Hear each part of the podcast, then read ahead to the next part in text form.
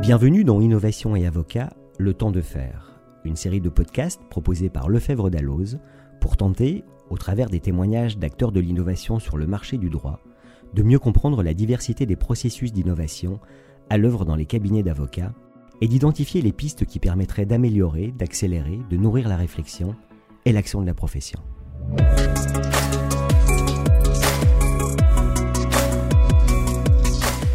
Profession d'avocat étant une profession réglementée, la prise en compte des exigences de la déontologie est essentielle dans la mise en œuvre effective de l'innovation. Pour mieux comprendre comment conjuguer innovation et déontologie, nous recevons Alexandra Aumont, avocate à la Cour, membre du Conseil de l'Ordre de Paris, en charge de la commission déontologie du barreau de Paris. Bonjour Alexandra. Bonjour Laurent. Alexandra, est-ce que je peux vous demander de vous présenter s'il vous plaît? Avec plaisir. Euh, donc, je m'appelle Alexandra Aumont. Je suis avocate depuis bientôt 30 ans à la fin de l'année. Euh, rapidement, j'ai euh, une formation de publiciste et de privatiste euh, parallèle et j'ai, je me suis orientée particulièrement en droit immobilier, urbanisme immobilier.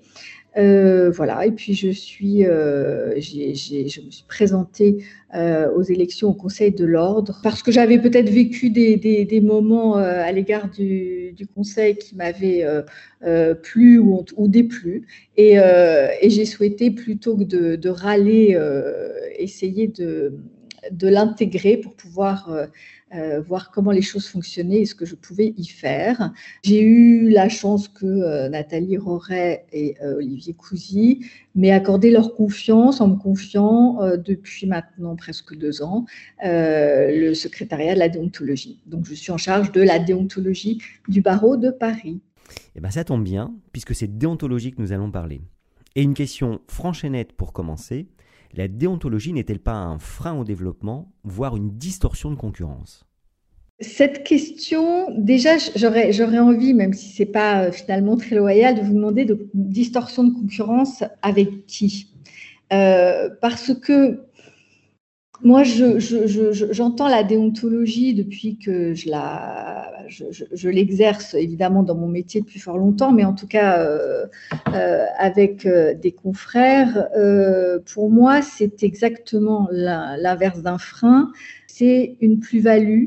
C'est exactement ce dont nous avons besoin, nous, avocats, pour montrer que nos activités euh, en étant réglementées, sont protectrices euh, des clients. C'est-à-dire que la concurrence qu'on pourrait euh, subir vis-à-vis d'organismes donc tiers par essence n'est pas une concurrence réelle puisque nous offrons, grâce à la déontologie, des garanties que d'autres structures n'offrent pas. Et d'ailleurs, à cet égard, je regrette que finalement, peut-être que la déontologie ne soit comprise que comme une contrainte, alors que ça me paraît être euh, l'inverse, c'est-à-dire que c'est évidemment des règles, mais euh, des règles qui permettent d'offrir une prestation de qualité. Donc, euh, pour moi, c'est exactement l'inverse d'un frein. Voilà. Et, ce, qui, ce qui pourrait être freiné par la déontologie pourrait justement correspondre à des pratiques qui ne sont pas forcément d'une grande loyauté ou d'une grande peut-être dignité. Donc, euh, c'est plutôt une bonne chose à mon sens. À question franche et nette, réponse idoine. Merci Alexandra. Quels sont selon vous les défis de l'avocat moderne? Alors, je pense que le premier défi, c'est de, résister euh, à la volonté affichée relativement puissante de vouloir euh, en fait attaquer nos axes cardinaux, c'est-à-dire le secret professionnel. Euh, c'est ce qui nous permet d'être un tiers indépendant et de confiance, ce secret professionnel auquel euh, nous sommes très attachés, et euh, il est grignoté de toutes parts. Donc je pense qu'un des défis, ça va être justement de résister, voilà, de pouvoir conserver, de pouvoir conserver ce, la qualité et, le périmètre du secret professionnel. ça c'est un point. Ensuite, je pense qu'il est absolument impératif, et ce n'est pas contradictoire avec euh, la déontologie, de s'adapter bien évidemment aux évolutions technologiques, que ce soit sur les réseaux sociaux ou d'un point de vue peut-être plus culturel euh, sur par les interventions de nombreux confrères sur les, chaînes d'information continue ou de parfois d'émissions plus ou moins, on va dire, intéressantes, et, d'arriver en fait à, gérer ça, étant entendu que bien évidemment nos règles vont beaucoup moins vite que l'évolution de la technologie. Cependant, les règles existantes paraissent tout à fait appropriées et permettent de gérer euh, une majorité de, comportements qui ne seraient pas adaptés. Mais il est évident que l'on doit euh, prendre en considération ces évolutions technologiques. Et à cet égard, je pense qu'il y a certaines dispositions du règlement international qui mériteraient euh, d'être nettoyées pour pouvoir correspondre à l'actualité. C'est-à-dire qu'aujourd'hui, on est un peu bloqué sur le site Internet de l'avocat moi, j'aurais tendance à dire que le site internet de l'avocat est devenu euh, presque, bon, je veux dire, un, pas has-been, mais quasiment. Tout le monde a un site, très bien. Euh, c'est plus ça vraiment l'objet euh, de l'évolution technologique. Mais nos règles, euh, en revanche, de, déontologie, elles ne sont, centrées, ne sont concentrées que sur ça. Et puis, bah, quitte à peut-être me répéter, mais finalement, c'est un credo qui, est le, qui est le mien, justement issu de, ces années de, déontologie au sein de l'ordre, c'est que bah, l'avocat moderne, doit considérer que la déontologie, c'est un atout pour lui. Voilà, c'est une plus-value qu'il doit mettre en avant, euh, justement dans le cadre de la concurrence. Est-ce que vous me permettez d'élargir la question aux juristes d'entreprise? Avec grand plaisir. Alors, la déontologie des juristes d'entreprise, bah, elle, est, elle, est, elle, est, elle, est, importante et, c'est très très bien euh, qu'elle existe. Après, j'ai quand même une difficulté avec ça, qui est que euh, imposer des règles sans sanction, euh, ça reste euh, des règles, ça reste des, bonnes intentions. C'est un peu la difficulté. Il y a des associations effectivement qui peuvent, enfin qui élaborent et qui et qui font, je crois, certaines qui font des codes de, de déontologie. Donc ça, ça me paraît être une tout à fait bonne chose euh, de pouvoir euh, demander aux juristes d'intégrer des, bonnes pratiques, hein, exactement euh, finalement assez similaires que celles de, des avocats. La question que je me pose, c'est celle-là, c'est en cas de violation, en cas de manquement de ces règles, qu'est-ce qui se passe? Et je crains qu'il ne se passe pas grand-chose. Que faites-vous à l'EFB pour préparer les avocats afin qu'ils s'emparent justement de l'innovation? Déjà, l'EFB, comme vous savez, enfin, c'est pas les programmes sont, nationaux, donc ça relève, euh, sauf erreur de ma part, du, Conseil national des barreaux. Euh, néanmoins, ça n'empêche pas de, leur, de leur proposer des choses. Moi, je ne m'en occupe pas du tout, mais j'aurais simplement quand même une réflexion qui, encore une fois, risque d'être une question, mais euh, qu'est-ce qu'on entend par innovation? Parce que euh, moi, je suis toujours frappée. Alors là, c'est un petit peu une critique euh, de l'EFB ou de l'enseignement, voire de la, de la fac, de voir que les élèves avocats ou les avocats qui sortent de l'école, en fait, ne maîtrisent pas euh, alors, ils maîtrisent très très bien des tas d'applications euh, qui sont d'une utilité extrêmement relative dans, le métier. Je veux dire, euh, Instagram, TikTok, etc. Sûrement, c'est génial, mais je suis pas sûre qu'on travaille avec ça. Instagram, ça se discute. Mais en fait, j'ai l'impression qu'en revanche, ils n'ont pas la maîtrise des outils technologiques de base. C'est-à-dire que je vais avoir l'air un peu vieille école, mais enfin, ne serait-ce que correctement maîtriser Word euh, et toutes ces capacités euh, Excel, etc., c'est quelque chose qu'en fait, ils ne sont pas à même de faire la plupart du temps et on finit par être des correcteurs d'utilisation de Word. Donc, dans un premier temps, moi, j'ai quand même le sentiment qu'on innove quand on connaît son milieu. Euh, et pour connaître finalement, ah, en connaissant d'abord les outils qui sont apportés, euh, on peut innover plus facilement que quand on arrive euh, simplement dans un, dans un système ou un écosystème de cabinet d'avocats ou dans lequel on ne maîtrise pas finalement la façon dont les choses se font. Et je trouve qu'il y a une carence dans l'utilisation de, des, euh, des, logiciels très basiques dont on sert euh, finalement quand on est avocat, puisque généralement maintenant, on a tous nous-mêmes accès euh, à, tous ces logiciels sans passer nécessairement par, par des assistants ou des assistantes comme intermédiaires. C'est ça. Et d'autre part, euh, je remarque un autre travers qui me paraît beaucoup plus grave, qui est que euh, l'innovation est absolument extraordinaire. Les logiciels, des logiciels dont on dispose sont absolument extraordinaires, notamment ceux de base de données, mais encore faut-il savoir chercher dedans.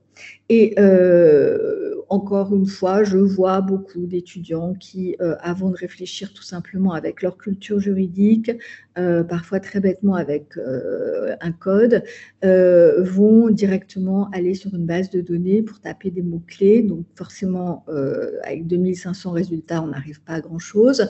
Euh, voire vont directement sur Google pour taper leur problème. Alors, il y a des tas de trucs très très bien sur Google, ça c'est pas pas la difficulté. Mais là, on n'est plus dans une plus-value d'avocat, on est on est voilà un, citoyen lambda et on fait des recherches sur Internet pour savoir comment traiter tel ou tel problème avec avec le risque d'avoir une, réponse relativement on va dire bancal. Bon, donc euh, voilà, donc je ne suis pas sûre qu'on fasse des choses extraordinaires pour l'innovation, mais on fait, bon, vous savez très bien qu'on a des incubateurs, etc., pour essayer de, euh, de motiver les élèves à, créer des startups, euh, des legal tech, etc. voilà, mais bon, j'aurais tendance à dire, une chose après l'autre. Essayons peut-être d'abord de leur donner la capacité de maîtriser euh, très correctement les outils déjà dont on dispose et dont certains sont absolument euh, fabuleux. Dire, euh, voilà.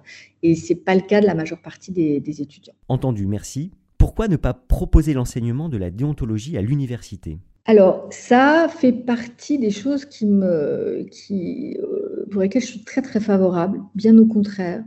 J'ai cru comprendre qu'il y avait certaines réticences de la part de, de l'université euh, peut-être en considérant qu'il s'agit d'un enseignement euh, qui devient professionnel et que ce n'est pas le rôle de, l'université, ce, qui se discute, je pense. Euh, je, crois de mon côté que l'enseignement de la déontologie, voire avec de la déontologie, des déontologies en général d'ailleurs, serait un plus.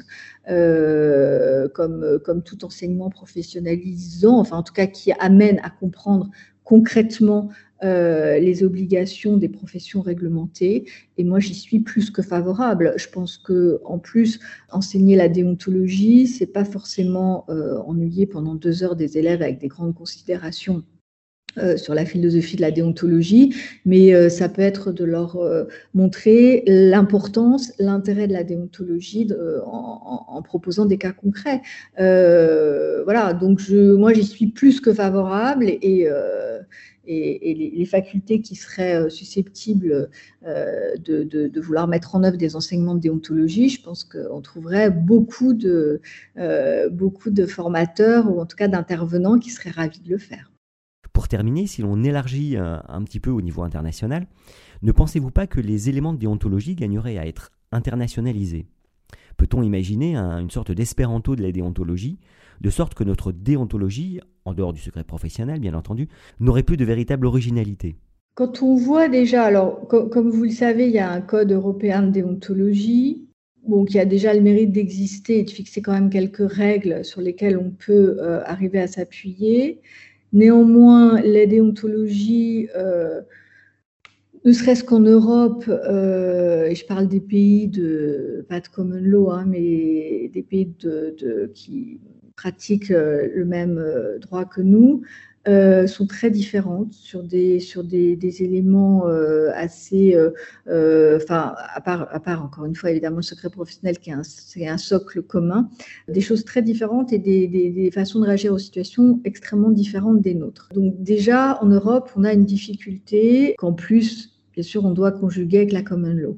Et la pratique des avocats, bon, même s'il y a le, le Brexit, quand y a de cause, il y a encore des relations, heureusement, avec euh, les avocats anglo-saxons. Donc, euh, on a voilà, des pratiques extrêmement différentes. Mais euh, je vous suis, c'est-à-dire que cette on va dire, internationalisation pourrait être que positive, mais sous la réserve encore, finalement, d'arriver à, concevoir quand même des pratiques communes euh, qui sont pas du tout euh, évidentes suivant, suivant les différents pays. Donc voilà, ça serait idéal, mais ça reste quand même à l'état de, à l'état de, de, rêve, hein, de, souhait. J'ai peur qu'on n'y soit pas du tout, du tout encore là. Merci Alexandra d'avoir répondu à nos questions. C'était avec grand plaisir. Merci beaucoup Laurent. Au revoir. À très bientôt.